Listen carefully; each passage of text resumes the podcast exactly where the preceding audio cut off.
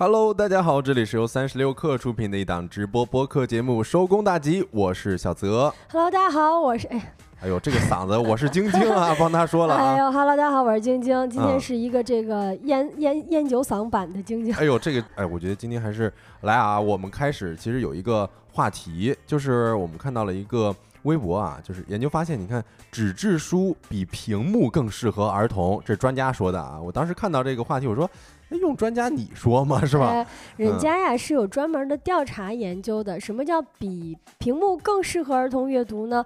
它不是说小朋友用屏幕容易玩别的，嗯，它指的是呢用纸质书来锻炼理解能力，其实比屏幕是更好的。哦，锻炼他的一个专注的水平。就是你看，自疫情影响的二零一九到二零二零学年以来啊，十三岁儿童的文本理解能力平均下降了四分。更令人担忧的呢，是与二零一二年的数据相比，平均有下降了七分左右啊。其中表现最差的学生的阅读能力水平低于一九七一年进行首次全国性研究时记录的水平。嗯所以，这个调查呢，就说明现在美国儿童呢，他使用屏幕用的太多了，就会导致他们的这个文本理理解能力下降了。可能两者之间存在着一种关联。于是呢，哥伦比亚大学的一些这个神经科学家们、神经科学家们呢，就进行了一些开创性的实验，来研究两者之间的一个关联性啊。嗯，呃，回应一下我们直播间的各位听友啊，刘彤说新主播，呃，哎呦这个周说嗓子咋了？感觉换了一个人，没错，好像昨天就有人说换了一个人，但我感觉今天比昨天又更哑了一些，好像是。好像又换了一个人这个。晶晶，你现在喝口水吧，我接着要跟大家聊一聊啊。哎你看啊，这个我之之前不知道大家有没有在课堂里边听过啊，就是老师总是会说，哎，你们是我带的这一届最差的一届。我感觉现在好像是有这个数据佐证了哈。然后接着晶晶刚才讲的，哥伦比亚大学的呃学院的神经科学家们其实进行了这么一个开创性的研究啊，即将发表了。呃，说研究小组呢让五十九名十至十二岁的受试者啊，在佩戴装有电极的发网时阅读两种格式的原始文本，这就使得研究人员可以分析儿童大脑反应的变化。那这项研究呢，在教师学院的实验当中进行，并且采用严格的控制措施，使用了全新的词语联想方法，在儿童阅读文章之后呢，执行单一的语义判断任务。哎，研究了这个研究结论是什么呢？就是对于深度阅读来说，在纸本上阅读比在屏幕上阅读是有明显的优势的。嗯而且呢，在屏幕上观察到的阅读跟理解能力都比较肤浅。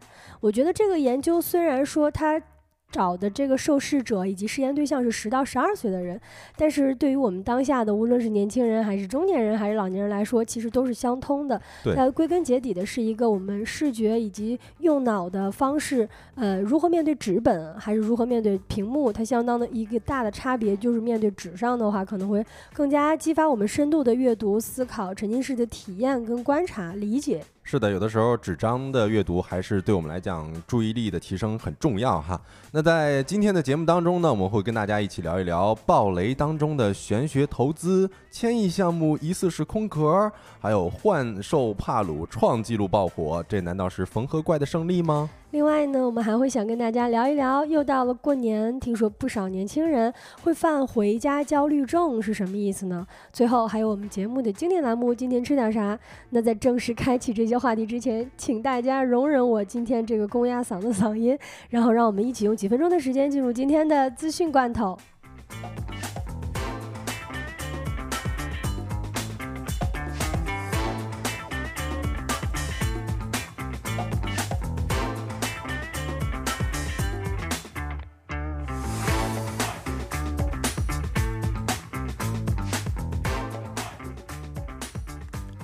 来看第一条资讯罐头啊，年夜饭预订火爆，一餐厅大年三十包间人均八百八十八元。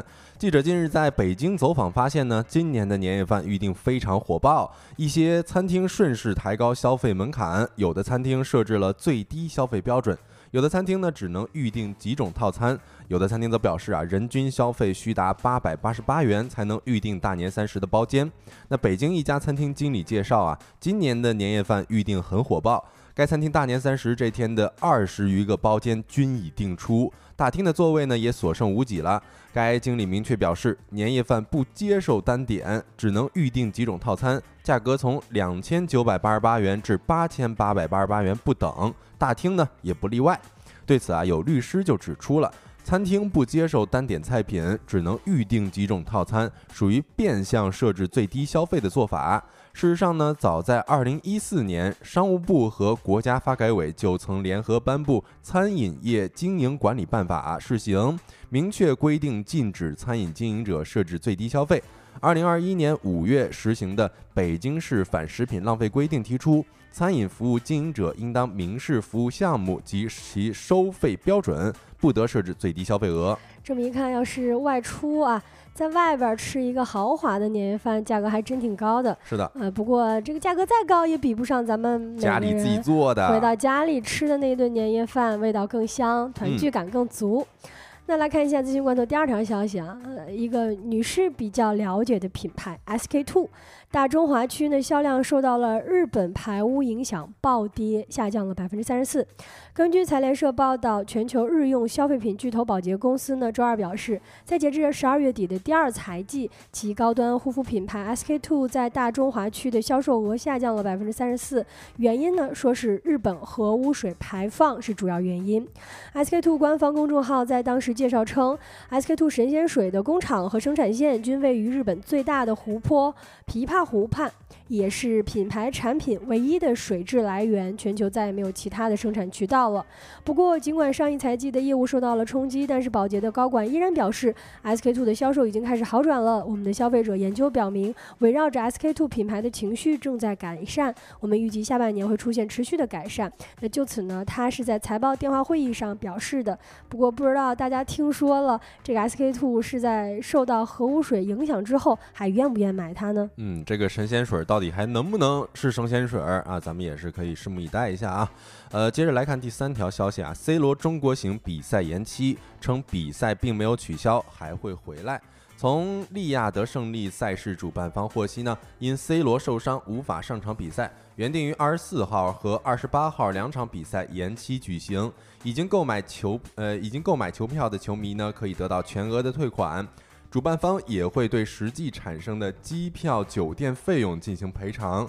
C 罗在发布会上表示：“这是令人伤心的一天，我要向中国球迷说一声抱歉。但有些情况确实没法控制。我踢了二十多年球，伤病是无法避免的，我对此感到遗憾。”我们的比赛并没有取消，我们会回来的。我喜欢这里，喜欢这些球迷，我希望能在这里完成比赛。嗯，记得记得之前世界杯的时候，大家就都说 C 罗跟罗纳跟那个梅西两个人其实都可能快要到了退役的年纪了，不知道还能多看他们几场比赛，但是期待一下吧。嗯，来看一下今天资讯关头的最后一条消息，关于幺二三零六抢票的。春节临近，不知道各位有没有开始抢票呀？呃，如果是八号、七号回家的朋友，这两天。应该在开始抢票了吧？抢票问题呢，受到了网友们的广泛关注。铁路幺二三零六的 APP 呢，最近也发布了购票提示，声称我国有十余项抢票相关的专利申请，部分呢已经获得了授权。什么意思呢？就是防止其他的系统来自动抢票。而中国铁道科学研究院等机构申请的防止自动抢票专利已经公布。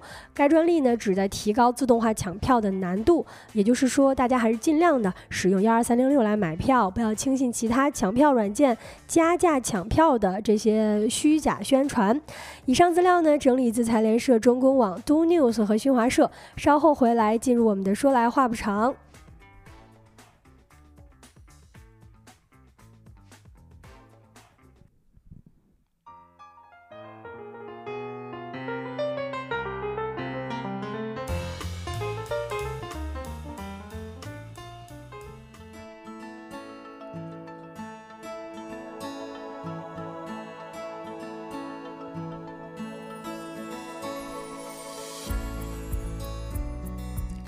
Hello，各位，欢迎回来。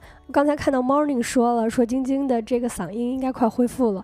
你你这个一看就是特别懂行的，就是我这个嗓子呀，其实不疼了，哦但是它就得哑到一定程度之后，它才会恢复，所以估计应该是快恢复了啊！大家别别替我担心。确实是需要有这么一段时间哈。嗯来看一下今天说来话不长，第一个话题想跟大家一起来聊一聊，二零二四年股市最魔幻的一出大戏，就是一个价值千亿的项目突然爆雷了。哦，那个好像叫做鼎益丰是吧？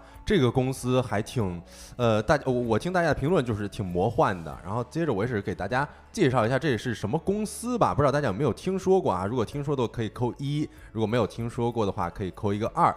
那香港的鼎一丰国际控股集团是成立于二零一一年的一月份啊，注册资本有五点八一亿，目前呢管理资产累计超过一千亿港币。哎，这里呢就需要画一个重点了、哎啊！这家公司呢管理着这个累计超过一千亿港币的资金。啊、是一家根植于中华优秀文化的大型跨国综合资产管理集团，主要从事金融投行和投资管理业务。那为什么我们说它魔幻呢？其实就是集团呢是以隋广义先生独创的东方古典哲学价值投资理论体系为核心技术。就是你，你听说说听说过价值投资？哎，啊你听说过东方古典哲学？你听说过东方古典哲学加上价值投资理论？它综综合到一块儿，它能是个怎么样的体系呢？哎，呃，接着讲讲。是它在以以这个体系为核心基础，呃，核心技术啊，然后在金融加文化的产业驱动之下呢，采用收购、兼并、资产重组等资本运作方式，为投资者们提供一个专业的金融特色服务。那最呃也是成为了最具成长速度、最具竞争力且最具创新智慧的大型跨国企业之一了。因为我们这个介绍呢是从它官网摘下来的，前面呢是它的一些自我介绍，那后边呢这个最具成长速度、最具竞争力以及最具创新智慧的跨国企业之一这个词儿啊，也是他们自封的，这里嗯要提前说明一下。是的，呃，接着讲解一下，说刚才这里边有什么值得玩味的？为什么说它是一个魔幻的公司？又发生了什么样暴雷的项目跟事情呢？先解读一下这个东方古典哲学价值投资哈。呃，刚才说了，说是这个创始人，也是这个董事董事局主席隋广义本人，他呢独创的一个东方古典哲学价值投资。嗯什么意思呢？别人投资看盈利，他投资看黄历；别人投资看大盘，他投资看罗盘。哎，主要呢就是一个呃占星啊，哎他说自己好像是这个呃北斗七星转世，啊，他这个也太那啥啊！行，他嗯其实我看到他说声称自己是一个专业的道士，是吧？没错儿，他这个图片呀，它的这个样貌，大家也可以在咱们直播间公屏上看到。呃，这一幅图呢也是截取自他官网上面的一个介绍，介绍他们董事局主席其人是谁的。嗯，在这个上面呢，旗帜鲜明的是写着他呢，呃，这个年限现年二呃六十二岁的隋广义先生声称自己是一个专业的道士，由他呢负责来把控整个公司的投资理财各项事宜，而且还独创了一个叫禅意投资大法，啊，啊，就是你投资。哎，你还得禅意，哎，咱说其实要是修禅的话，或者说就是修佛法啊、修仙法，不太在乎钱，嗯所以从来没想过禅意跟投资这俩人能扯上什么关系。但是呢，这个隋老先生他就说自己的方法就是夜观天象，啊掐指一算就能获得神秘的财富代码，啊，买哪只股票，因为他们是一个投资集团嘛。嗯，啊，那你别问，问就是你不懂的事儿，那就问就是参破天机的事儿。偶，尔呢，董事长还会声称说收到了夜间神仙的托梦，福至心灵，选一个新的投资标的。这个标的呀，买了公司必定大放异彩。至于咋做出来的判断呢？前面说了神仙托梦，其实也就是睡觉。啊，我睡一觉我就知道我要投资哪个公司了。哎啊，我睡一觉我知道哪下一个流量密码到底是啥了。对了，嗯为什么这么说呢？因为他说自己是北斗七星转世哈。挺牛的。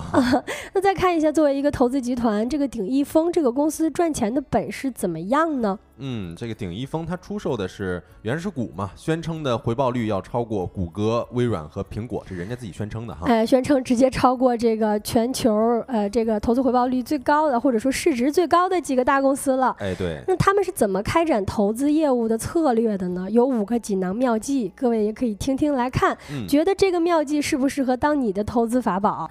第一个妙计呢，就是正家之法；第二个妙计是养生之法；紧接着灵宝之法、地产之法以及休闲之法啊，五大法宝。哎，我觉得这五大法宝我能听懂的有养生、有休闲，还有地产。这其他的，我我总之啊，我感我总结一下，就感觉这些都是外人学不来的方法。哎，而且你就感觉它应该是修身养性的，反正跟投资、跟赚钱不应该搭上什么关系。哈。对，咱们直播间的各位朋友也可以分享一下自己听到这个之后的一个看法哈。周周说听着就觉得很离谱，没错啊。红旗说是道教吗？呃。他是说自己是一个道士，然后呢，他有这么一套东方哲学的结合的投资理念，但你不能说他这是靠着道教来投资。我觉得如果这么说的话，那道教的那些修仙的人们，或者说修道的人们，其实也都不太同意。嗯，是，但是啊，你别看人家觉得听着比较离谱啊，但是就这套故事啊，人家一玩就是十年，而且呢，越玩这资金盘子是越大。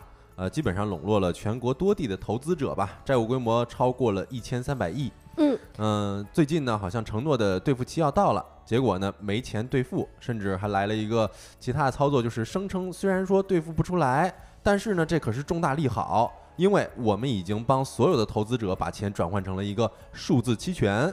并且承诺呢，十年之后这玩意儿会翻二十倍哦，直接就是呃，直接就是虚拟货币化了。对，给你画一个未来的大饼。哎，十年之后，呃，你虽然现在你要不回来钱，你不必着急，嗯，你应该回家，你还得偷着乐，哎，因为十年之后你再来，那好处大大的有。哎，是十年之后找不着，是不是还还还另说呢？哎，对，就是再拖一拖嘛。对，呃，而且最近主要是主要是这个出现挤兑风险了，就是这投资者的钱都拿不回来了，就出现了一个暴雷，啊，然后那咱们看一下。这资金盘子已经有一千三百多个亿了，那拿着这么多的钱，又有五大法宝的策略，又有能量磁场的加持，鼎一峰具体都做了哪些投资呢？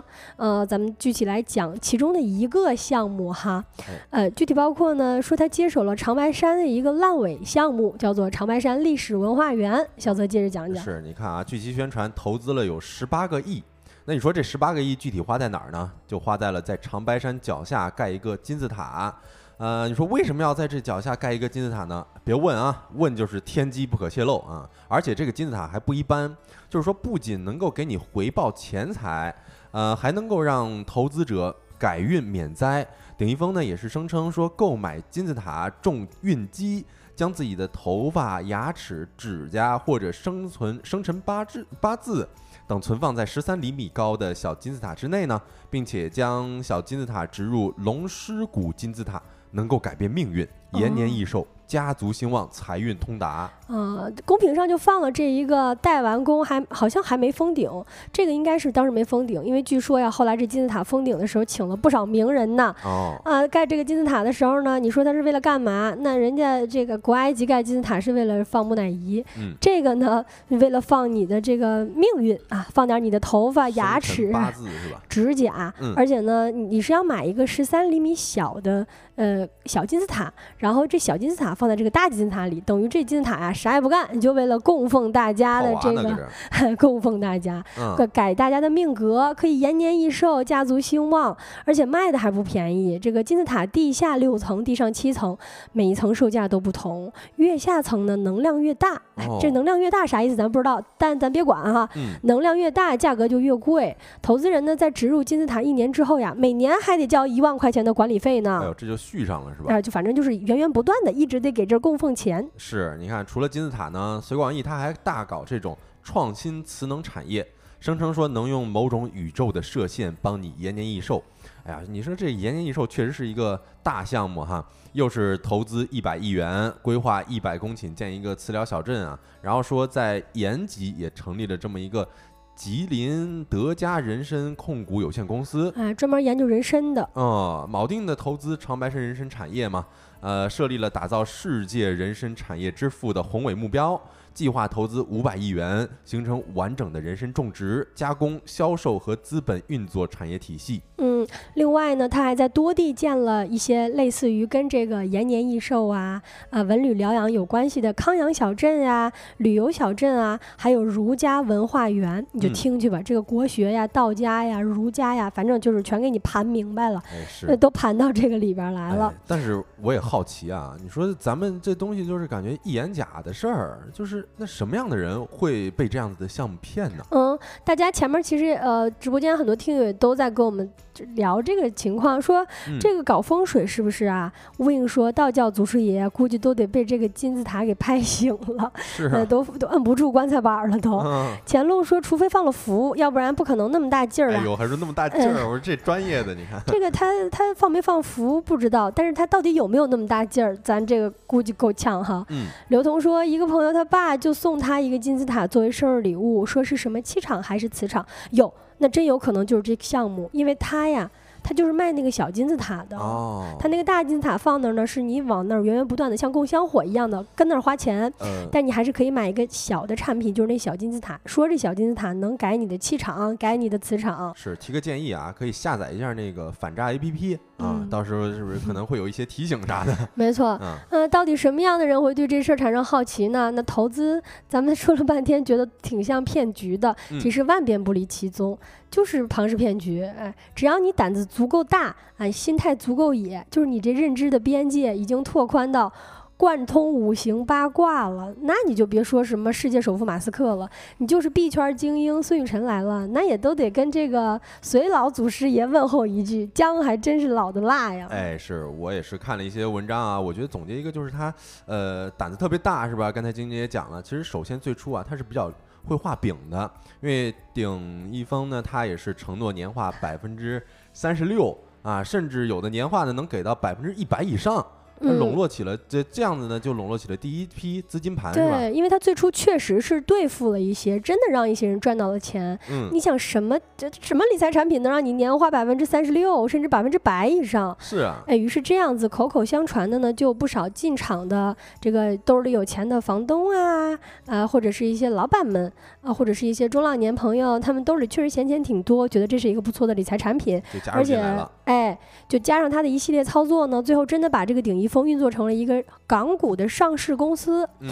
那你说这一上市啊，它可就从疑似传销的门槛里给跨过去了哎啊！毕竟咱不可能觉得港股里会有传销公司吧？哎，是是是，这个觉得不太合理，所以哪怕后来的一些投资者心里边有疑虑呢，也会因此打消，因为确实是有人真的拿到过回头钱，所以项目虽然听着靠不靠谱就不那么重要了。对，哎，况且人家活动的站台那是真正的国际名流，据说他那个金字塔封顶的时候，请的什么法国总统萨科齐来讲话，哎呦，啊，日本首相，还有满嘴普通话的澳大利亚总理陆克文，就是谁看谁不迷糊。是，那这必须得信啊，是不是都有总统站台了？那再来呢？你看，为了圈到更多的钱啊，由此还衍生出了一些专坑老年人的套路，就是专盯那些喜爱国学，包括时间有赋闲的老年人下手啊，又会谈一些能量心法呀、扭转命格呀，啊，甚至还会不断的诱导那些上年纪的老人。抵押房产，再加杠杆儿投进鼎一峰，不少老人呢最初以为只是抵押，又不是卖了，没啥问题，哎，但是现在就可能会面临这种有可能会一无所有的局面哈。嗯，除了前面说的那些可能是被骗的冤大头之外呢，这个盘子里呀、还有不少自作聪明的投机分子。嗯，就是即便他们知道这其实听起来就是一场骗局，但是确实有人赚到了钱，那只要觉得自己不是最后那一个就放心，哎，所以就想试图火中取栗，走一些比较危险的操作。然而他们却忘了，再完美的庞氏骗局都会由于不适生产，不停的借旧借新钱还旧钱，然后资金流的隐患一直是存在的。那只要一出现挤兑，全部就玩完就爆雷了嘛，就像现在发生的这么一个情况。哎，是，你看周周都说了，说怎么会现在还有人相信这样的投机者？确实就感觉很魔幻哈，这事儿。是，那要么说金融强国的第一步就是要避免上涨的风险呢？上涨也是有风险的，嗯，啊，这个猪飞起来也是有风险的，因为只有股市下跌的时候，才能让这些妖魔鬼怪现形；因为只有退潮的时候，才能知道到底谁真的在裸泳。最后呢，咱普通人如果没买这个项目，或者说家人也没有买这个项目，也不要幸灾乐祸。首先呢，是来关注一下自己家人有没有参与到这件事儿里，有没有被上当受骗。其次呢，是不必感叹世界的魔幻，因为这件事儿充分说明财富、能力跟认知水平有的时候不一定是对等的。越是经济低迷不振的时候呢，大家越要相信常识的力量，越要多思考。毕竟呢，大家真的要补的不是脑袋里面的知识，而是克服心中的贪婪与欲望。那这个话题呢，我们就聊到这儿。下一个话题呢，一起来聊一聊最近破纪录的一款爆火的游戏，是不是缝合怪们的胜利呢？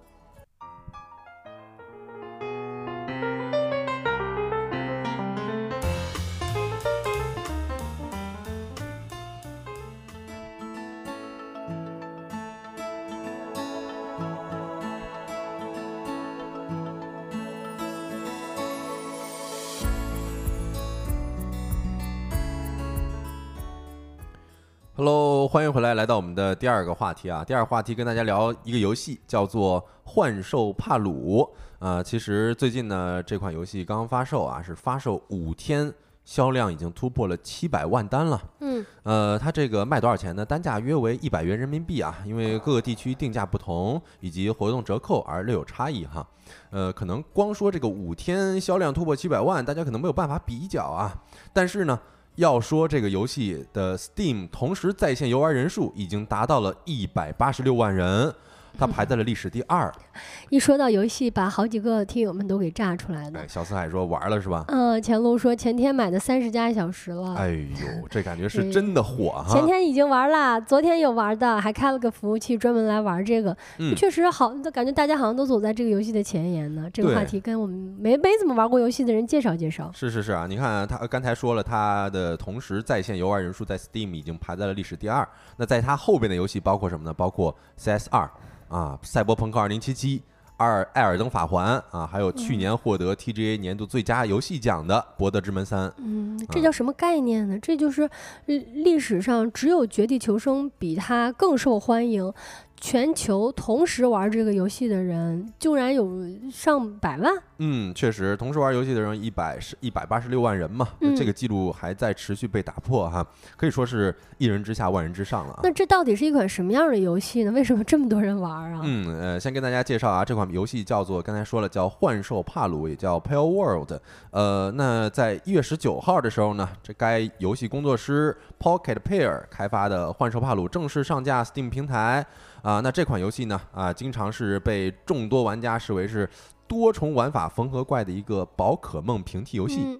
说到宝可梦呢，其实看到我们直播间公屏上这个图片，还真觉得这些小玩偶们，哎，不能说玩偶吧，这些游戏角色们，真的，呃，真的跟宝可宝可梦还挺像的。是，你看啊，这就是一款集探索、养成、种田等经典游戏元素于一身的游戏。嗯，呃，它这里边拥有和宝可梦类似的战宠，叫帕鲁。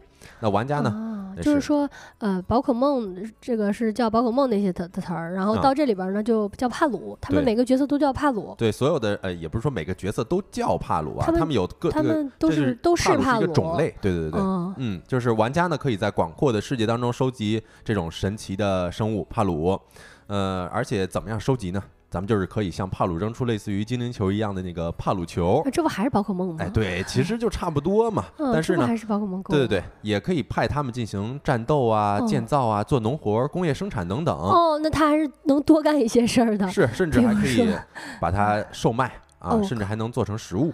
这有点太反人性了吧？但但是估计它不同种类，它可能就有不同的作用啊。我刚才说，听说它这个除了能战斗之外，那比宝可梦做到更多的地方，还是能建造，还能干农活儿。哎，对，还能干 工业生产。是，那这个游戏它的全网评价如何呢？我看到咱们的公屏上已经有很多人在讨论了啊。呃，小四海说：“我当我的世界玩是吧？”然后刘同说：“ 收集帕鲁当劳工。”啊，然后这前路说了，其实小细节还需要改进的。说地下城退出的时候必触发卡模型 bug，确实这款游戏的 bug 还是不少的哈。嗯，不过啊，你看今咱们很多听友也有玩过，就是进入游戏世界的时候啊，我们可以看到一些非常熟悉的元素，你比如说体力条。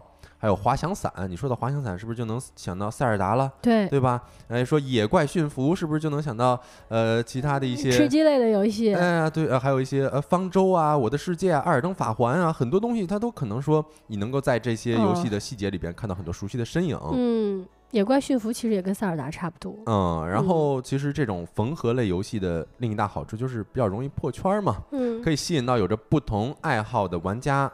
呃，当然，很多之前大家对于缝合类游戏的评价就是，哎呀，很很排斥，就觉得你缝的不够好，不够全面。但是啊，哎，这个评价就说明大家是能接受缝的，但是，呃，就得接受缝的够全面、够好。是你要是缝的好玩，那那那那也无所谓了，是吧？哎呦，对，其实现在很多玩家的评价呀，就是觉得《幻兽帕鲁》属于那种缝的比较全、比较好玩的那种。嗯。嗯，小四还说，白天我是帕鲁，晚上我去收集帕鲁，然后让帕鲁给我当劳工，是这个概念吗？哎，是，你看前路已经解释了哈，主要其实主要做东西的时候，可能就需要帕鲁的材料，所以没有办法我觉得把它啊做成一些材料或者说食物之类的。哦，这个设定是我听过最离谱的，就是呃，大家知道宝可梦是那种我的战友一样的游戏体验，就是那些宝可梦们都是我们的朋友，嗯我们一起相处，一起战斗。结果呢，他们不仅帮你战斗，他们还得帮你干农活儿，他们还得帮你生产，他们还得帮你建造。哎最后呢，你为了做别的东西，还得把它给给杀掉。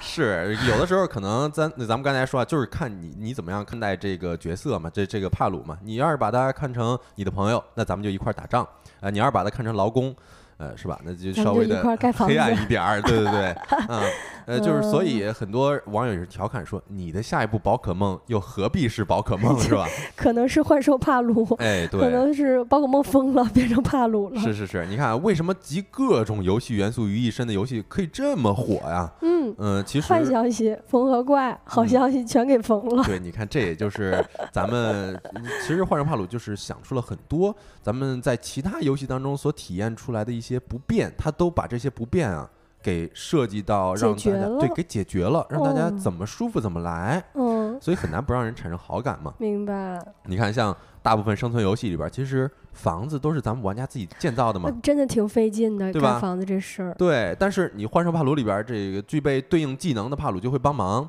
你比如说有水系的，他给你给你浇浇水啥的啊，然后咱们再放一些呃这个呃装置的蓝图，咱自己开干的时候，你就发现哎呃旁边的帕鲁都冲过来一块儿干活了，嗯，而且你多一个帕鲁啊就快一大截儿哦，嗯，所以这种莫名的感动，可以说在其他的一些游戏好像就没有过。这个感动吗？这个就是找找人帮你来干活。哎，对，哎，我记得之前有过这种游戏，就比如说那种打仗的，然后嗯你就有好多小兵儿一起帮你盖这个城墙。那游戏叫什么？我不太我不太清楚，但是我记得以前就有这样的游戏哈。啊，但是这个就是感觉有一些没有想到嘛。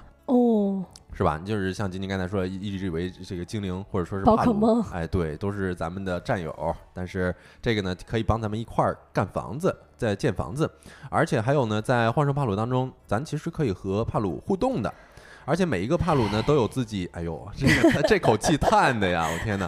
而且每一个帕鲁它都有自己的独特的互动的体验和表情。嗯，嗯，就是你你所携带的帕鲁可以和你并肩作战嘛。是多好啊！对，同时，哎，这个其实有意思的一点就是，呃，如果帕鲁自身有这种骑乘的属性，你还可以骑着它跑图，嗯，甚至有的帕鲁它会飞，你可以骑着它一块儿飞，哎呦，嗯，这能干个，很多事儿。哎，对，呃，而且还有一些比较离谱的啊，就是有些帕鲁它的属性很特殊，嗯，你比如说有那种会会喷火的帕鲁，对，你可以直接把它抓到手里边儿，然后让它当做一个喷火枪来使。呃，可以直接把它当成这个武器来使用。哎，对，那总之呢，就是这游戏里边儿这个跟帕鲁互动的可能性非常非常的多，嗯而且它设计的这个就是突破了好多的次元壁。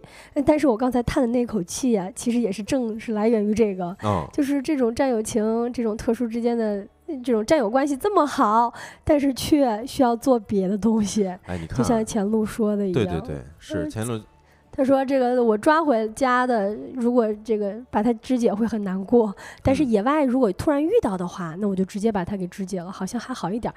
但是侧侧面就说明了你还是会跟它产生一定的感情的。嗯，是的。然后另外呢，其实还有不少玩家，呃，借此游戏啊，也是指桑骂槐宝可梦系列的游戏研发商 Game Freak 啊，也就是很多玩家直言说，希望幻兽帕鲁这款游戏可以来用来打醒 GF。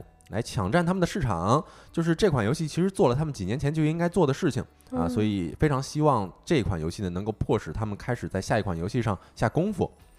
啊，所以其实也是玩家们早已经对于躺在金牌 IP 上面，就是宝可梦宝可梦 IP 上面不思进取的呃 GF 怨声载道吗？嗯，就是说这个任天堂对于宝可梦游戏开发的这个平台独占策略啊，虽然说打造了这么一个摇钱树，嗯，但是也从硬件啊、性能啊、玩法开拓、社交互动这方面极大限制了宝可梦游戏的一个可能性。嗯，而幻兽帕鲁确实是满足了宝可梦玩家的压抑已久的一些幻想了。嗯，这其实我们之前聊过这个全球五十大最值钱的 IP，其实这几年一直也第一名的都是宝可梦，因为嗯宝可梦就仅靠它的这一系列的游戏啊以及联名。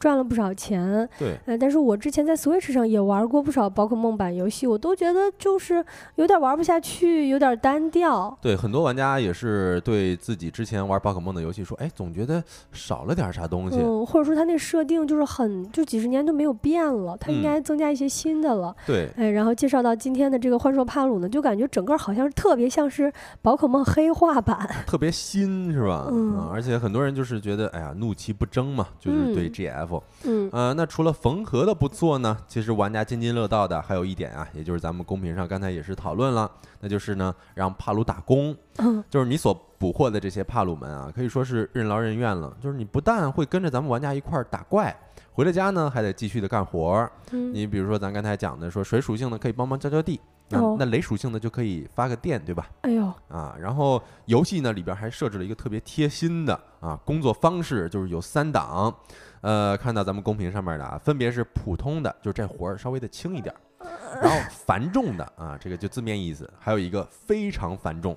那就是特别重的活儿了。这这怎么贴心呢？这听起来一点儿也不贴心。哎，是，就是给观众、呃给玩家呃选择嘛。他应该反着设计，他应该设计普通的、稍微轻一点儿的和嗯特别轻快的，哎，就不能这么设置吗？是，那估计也一样啊，就是很多玩家在嗯在游戏里边开始扮演起了黑心老板。嗯，我就啊感觉这个画面一出现之后，感觉未来会增加很多表情包，打工人的表情包。是，其实现在网络上已经有很多与帕鲁相关的梗图了哈。嗯，嗯，所以也有很多玩家就是纷纷给帕鲁选择了，哎呀，非常贴心的、非常繁重的工作模式，太贴心了，哎，对，直接开设工厂，哦，哎，然后多条帕鲁流水线同时开工，就是让帕鲁要多拼命就有多拼命，别再说下去了。哎，呃，我倒是没关系，我有一个朋友，他可能会觉得汗流浃背。哦，是吧？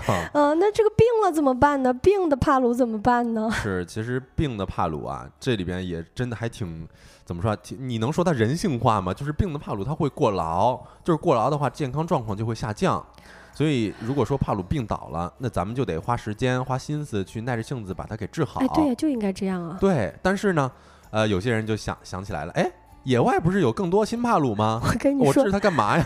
呃，啊人就是这么变成资本家的。是，所以就大家很多人就觉得这个直接换新帕鲁比较合适，嗯，所以啊、这个很诞生了很多汗流多浃背，汗流对浃背。脱胎于现实世界的 PUA 话术。嗯哼你看煎饼已经说了，嗯帕鲁大陆最不缺的就是帕鲁，你不干，有的是帕鲁干啊 哎，。这话别说了，我倒是没关系啊。呃，我有一个朋友，他可能不爱听。嗯，是，而且还有一些这个有关帕鲁的圣经说，让一个帕鲁全天候高强度工作，累倒后卖掉换新的帕鲁，会有更高的收益。哎呦喂，嗯，当一当每个人都可以当成资本家的时候，发现我们与资本家无异。嗯，是，而且你看啊，咱们公屏上还有一个 Steam 的评论，他说那个帕鲁我已经观察你很久了啊，我对你是有些失望的。进了这个营地，不是把事情做好就可以的，你需要有这种体系化思考的能力。嗯，你做的事情它的价值在哪儿？是的。哎，你是否做出了壁垒，形成了核心竞争力？颗粒度够不够细？我已经念不下去了嗯，你这个如果现在没活干的话，知不知道自己找点活干？啊！对，你看啊，这种就是，这其实很多网友啊，就是把这款游戏啊当做是资本家的体验器了，是吧？嗯，好像是。对，但是慢慢的啊，也是有网友回过神来了。其实大家就觉得，这游戏里的帕鲁只不过是一群伪装成可爱角色的数据流，而你，我的朋友啊，咱才是真正的帕鲁。就是其实很多玩家对于啊自己做的事情也都门儿清，就是某种程度上也算是对于现实的反讽了。就是周末的时候双休，你让帕鲁加班儿，那周一的时候领导就可能会让你加班儿。所以在《地球 Online》这款游戏里边啊，哎，咱自个儿也就是个帕鲁罢了。当然了啊，大家对于帕鲁的这个讨论啊，远不止于此。比如说，网友认为帕鲁的形象设计可能会大量使用了一些 AI 辅助啊，再比如说多人模式的时候可能会出现一些灾难性的坏档 bug。但是啊，由于这个篇幅的限制，我们就在此不做过多的讨论了。归根结底呢，其实幻兽帕鲁的成功啊，啊，就是因为它通过成功的融合各种游戏类型，一次性满足了玩家对于宝可梦世界的各种幻想嘛。那么在座的各位啊，听完我们的节目之后，对于这款游戏的观感如何呢？玩过的话，也可以在评论区留下自己的意见。那这个话题我们就跟大家聊到这里，下一个话题呢，跟大家聊一聊过年前的回家焦虑。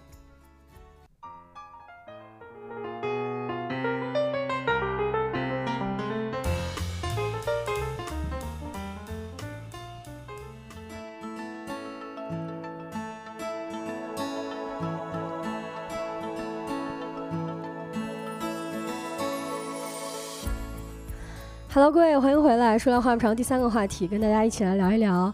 快要返乡过年啦，朋友们啊！要回家包饺子了是吧？对，这个资讯罐头的时候呢，我们就提到了说，一二三零六最近呢，其实这个抢票的很受关注。嗯啊，然后呢，大家可能很多朋友都是，比如说七号、八号呀这种提前一两天回家的，所以今天啊、明天啊，应该要开始抢票了。是，呃，过年的味道也感觉到越来越浓了。那回家抢票这件事儿是怎么看待的呢？听说有不少年轻人呐，还有回家焦虑症。对，就是你看啊，刘同说了，第一件焦虑就是买票吧。我觉得很多人就会觉得，哎呀，这过年我到底能不能抢得上票哈？是，这是第一关。对，呃，接下去还有很多关。是，比如说进了家门之后怎么交代？最近这个处没处对象呀？什么时候打算结婚呀？要没要小孩呀？七大姨八大姨们的拷问啊！嗯哎，这关年关确实不好过。对，你看啊，什么是回家焦虑呢？其实就是咱们刚才也讲了很多啊，就是过年之前心里总有一些，呃，焦虑的想法，就是会想到很多事情。你比如说过年之后回家能干嘛？我们要面对什么？有的时候甚至会心里边萌生出那种宁愿在大城市孤独过年，咱也不想回家过年的想法哎呀啊，。怎么会有这种想法呢？哎啊，是，其实那那也想问一下大家啊，就是大家有没有回家过年焦虑的情况？如果有的话，可以扣一个一；如果没有的话，可以扣一个二。嗯，我其实一想到回家过年挺焦虑的，但是啊我最大的焦虑的原因是，我觉得时间太短了。哦，呃，就是我觉得，因为我们家特别远嘛，嗯我我我老家是东北的，大家嗯应该也知道，就是回家我们回家的那个车程很长，对，然后我能在家待的时间特别短，我就会觉得特别急迫，就觉得时间太短了，不够用，怎么办？然后还抢不到票，哎，就就很烦。是刚才上播的时候还跟晶晶交流呢，说回家坐卧铺也得十几个小时，所以这个时间还挺长的，一下子就站了一天了。如果说是白天回家的哈，哈，对我之前那个时候大年三十儿过年的时候，以前大年三十儿放假，然后二十九要工作，嗯，呃，三十儿都得都中午都到不了家，都得晚上才能到家。是，而且你回家回来的时候还得提前回来。嗯，呃，其实我回家这个焦虑这事儿，我觉得我还好，就是没有什么特别需要焦虑的。但是我一想到刚才咱们讲的说，这个过年回家之后，新鲜感总是不超过三天，嗯，我就想起了我之前上学的时候啊，回家也是会有焦虑的，就是我会觉得，哎呀，总是感觉在家里边儿天天没啥事儿要干，每天都是吃了睡，睡了吃，我就觉得很无聊。多幸福呀！哎呦，是，就是你上班的时候不，呃就是你上学的时候不觉得这幸福，但是你上班之后你就会觉得这幸福了嘛。嗯，最重要的是能睡饱觉。我觉得我我工作以后最深刻的一个感受就是，我发现我回家之后，我睡的是最沉的。嗯，哦，而且家里边那个床啊，咱咱也睡得特别舒服。也不知道为啥，反正就是一进去就困了，对，就是家的味道嘛。就是觉得安全。嗯，那你看啊，为什么会有一些回家的焦虑啊？我看到嗯秀才、问心、April 都打了一，大家也可以讲一下自己有关于回家的焦虑的事情。其实，在网络上也是看到了很多啊。你看，首先咱们刚刚才也讲了，就是亲戚长辈的轮番盘问，对，一想到回去要面对很多人，呃，除了回到自己那个小家，面对爸爸妈妈、这个姥姥姥爷、外公外婆、爷爷奶奶之外呢，嗯，还要面对一些可能没那么熟悉的人。对你有的时候就是他们经常会问一些呃你的近况，但是会让你觉得不太舒服的。，对一涉及到这些近况，可能咱就有一些莫名的压力了。哎，那就不是莫名的压力，就是直接就是压力就砸到咱们头上了。嗯，是的，你看啊，就是还有我在网上也是看到了一个段子啊，就是你嗯看今年这个情况就是除夕不放假嘛，嗯，说这个理由够不回家的吗？那得是多不想回家呀。对，确实是除了压力，刚才我们提到的像什么找没找对象呀、结不结婚呀，呃，剩下的就是有没有户口呢？啊，啊，准备准备买房子呀，买什么样的房子，买车子，哇，这些问题我刚才一念出来，我都会觉得哇，这要是被人问到的话，真的心理压力挺大的。头大，所以我觉得可能在咱们回家过年之前啊，得恶补一门课，就是糊弄学啊，就学嗯啊哦，哎，是是是，就这种。对，只能装傻。嗯，对，其实、呃而且还有一点啊，我不知道，因为我今年我之前还没有经历过啊，我今年也是刚刚毕业，可能今年回到家之后就得发压岁钱了。我不知道大家对于这个发压岁钱的焦虑有没有啊？因为之前有一些朋友他跟我说，他过年回家压岁钱都得发好几千。嗯，我刚开始工作之后，因为我工作的时候年纪特别小，嗯，所以我那会儿还没有调整过来心态。哎，是，呃，调整不过来心态的时候呢，我就发现我对于发压岁钱这件事儿，我是不知道那个场景之下我应该做何姿态的。嗯这，这是我没有经历过的事儿，哦然后我觉得它是有一定的社交上的压力。比如说，我是看到小朋友说：“哎，来吧，给你压岁钱。”哎还是怎么着，就是偷偷的说：“来，哎，给我拜年，给你压岁钱。”就反正磕头是吧？也不是叫磕头吧，就是说，哎，那个给我拜个年，我给你压岁钱。哎，嗯，我就觉得其实也也挺复杂的，送压岁钱这件事儿。是我这这个确实是感觉需要是考虑的问题哈。嗯，然后周周也说了，说已经没有回老家走亲戚很久了，今年还打算去东南亚过年。嗯，这几年年轻人选择旅游过年也是非常流行的一个方式。我相信旅游过年就完全是没有回家焦虑这种情对，我觉得这个真的挺好的。我好像嗯从到现在为止，我都没有出去就是旅行过年过。嗯。您到时候也可以尝试一下。对，嗯，我觉得有个很大的原因就是回家过年吧，面对七大姑八大姨的那些问题，你常常不知如何回答。嗯，但是我们在大城市生活久了的这些人呢，其实大家彼此之间是有一个呃相对安全的社交距离的，不会有人上来就问你买车了没有，哎，哎，买房子了没有。那个太具攻击性了。呃，对，但嗯是家人的这个七大姑八大姨的关怀呢，可能就是特具体、特实在。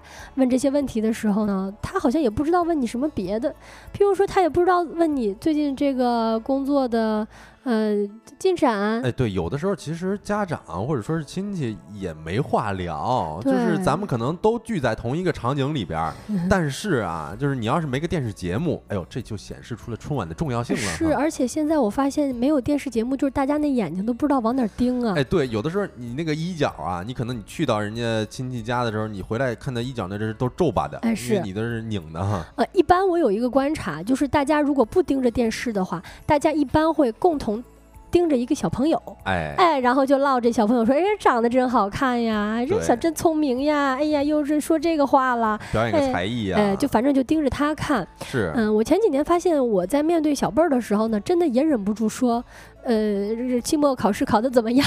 嗯。哎，我现在一想，我小的时候应该最怕问到这句话了。哎，我我说实话啊，就是呃，我就因为我有一个亲弟弟嘛，他相差可能比较大，他现在也是才小学。然后呢，就是我发现很多周围的亲戚朋友都比较喜欢我这弟弟，但是呢，他是我的亲弟弟，我就有点儿，因为可能平常跟他待腻了吧，我就在寻思，哎，怎么这么讨讨人喜欢啊？在我啊面前怎么不这样啊？哦，还是嗯有点不太一样的，是吧？对啊，嗯，直播间的听友们也都在跟我们分享自己对于过年的压力以及发压岁钱这件事儿是怎么看的。是煎饼说现在就已经在韩国了，你是在韩国旅游还是在那儿生活呢？不知道韩国发不发压岁钱，好像也发吧。嗯，阿布说我们从来没有发过压岁钱，那挺好的，那这钱咱攒着，咱自己花。压力了就。对嗯呃，这个煎饼说他在平潭，他有的时候遇到小孩也只能问考的好不好。对，咱见到孩子，咱不知道唠啥，咱咱唠那个东西吧，他他也不感兴趣，而且啊，他感兴趣那些什么咕卡呀，咱也不懂。对，而且有的有有些家长就特别无聊啊，因为那些小孩就是你不不问考的考不好，问说交女朋友没有，人家年纪那么小就开始嗯问这些，对，人能告诉你实话 吗？对人也挺肯定无聊的交了呀。对，你看啊，呃，其实我也看到了一些网友，你看 Steve，他说过年回家的作用有三个，一个呢是圆亲戚的媒婆梦，就让咱咱相亲嘛；嗯，另外一个呢就是让亲戚过过嘴瘾，就是嗯你怎么怎么着啦，怎么怎么着，就是联络一下感情。然啊后是，对，还有就是做晚辈童年记忆中那个二三十岁还没结婚，也不知道在外地做什么工作的神秘人。呃，其实人家小朋友，我发现现在小孩儿就是零零后啊，甚至嗯一零后，跟我们这一代小朋友完全不一样。就是是他们是互联网的原住民，他们一出生就密集的使用如此先进的社交网络跟互联网络，接触到的知识其实这个浓度跟咱们小时候完全不一样，所以拿他们当小朋友反而是有点儿看低他们了哈。嗯，周周说，所以小朋友挺惨的。呃，其实我觉得还好哎，小朋友如果被问到期末考多少，他就是一个只能问这个。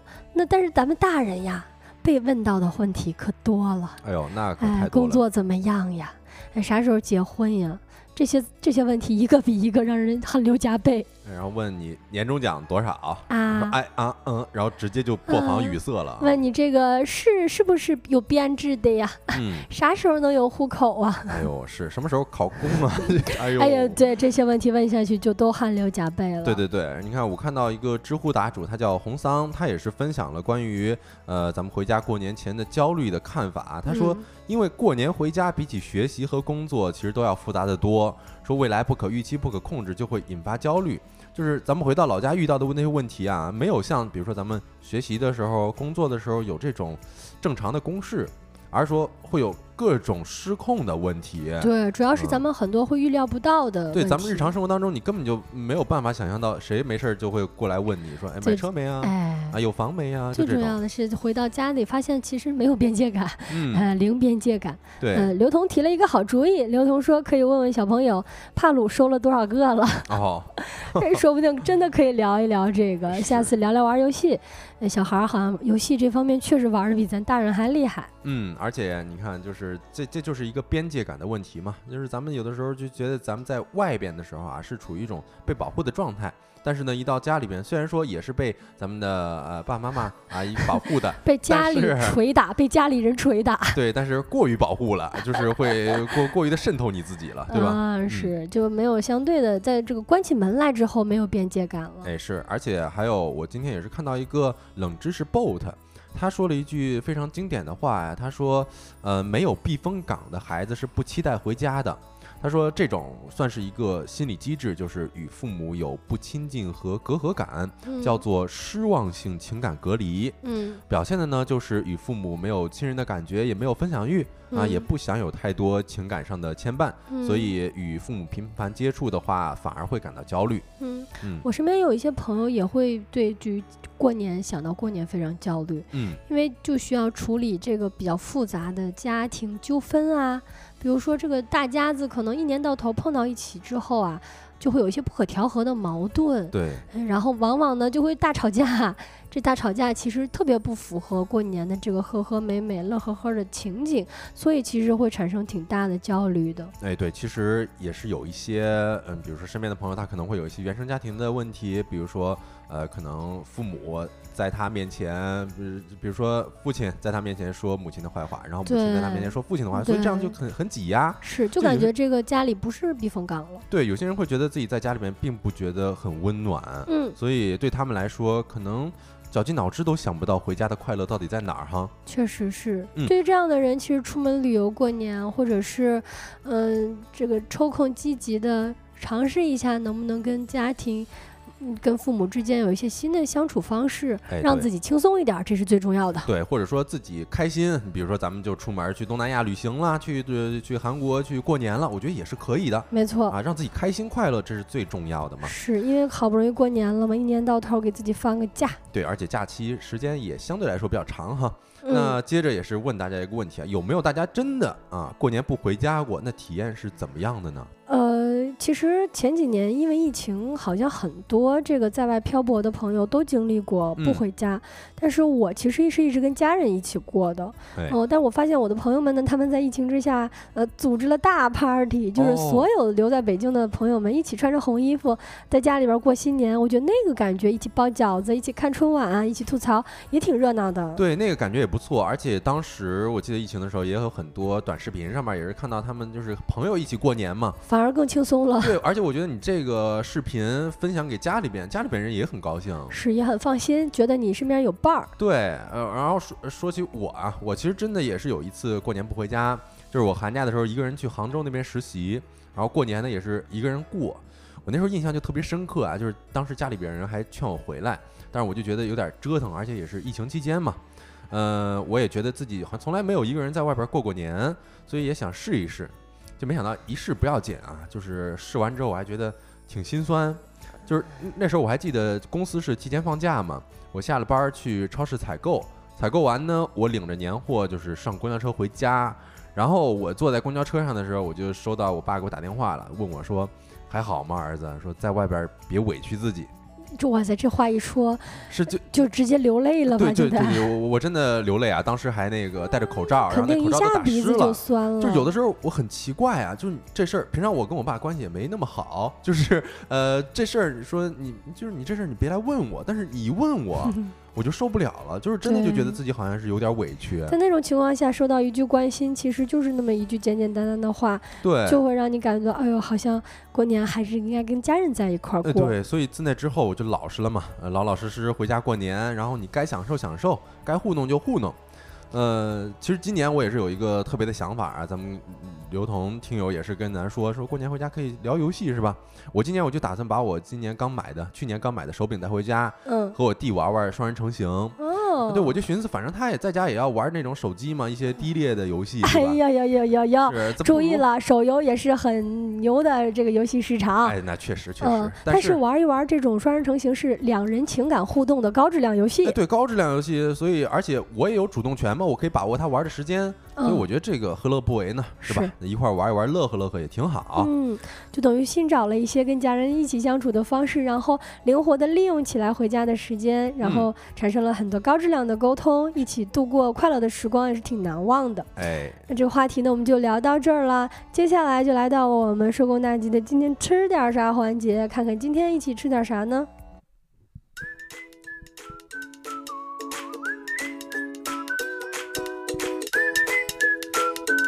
刘同说会不会打起来？可是他打不过我，没事。不过玩双人成行确实挺容易打起来的。哎，对，不过我可能我已经想象出来那种画面了啊，就是我跟你说，弟，你先别死，你先别死。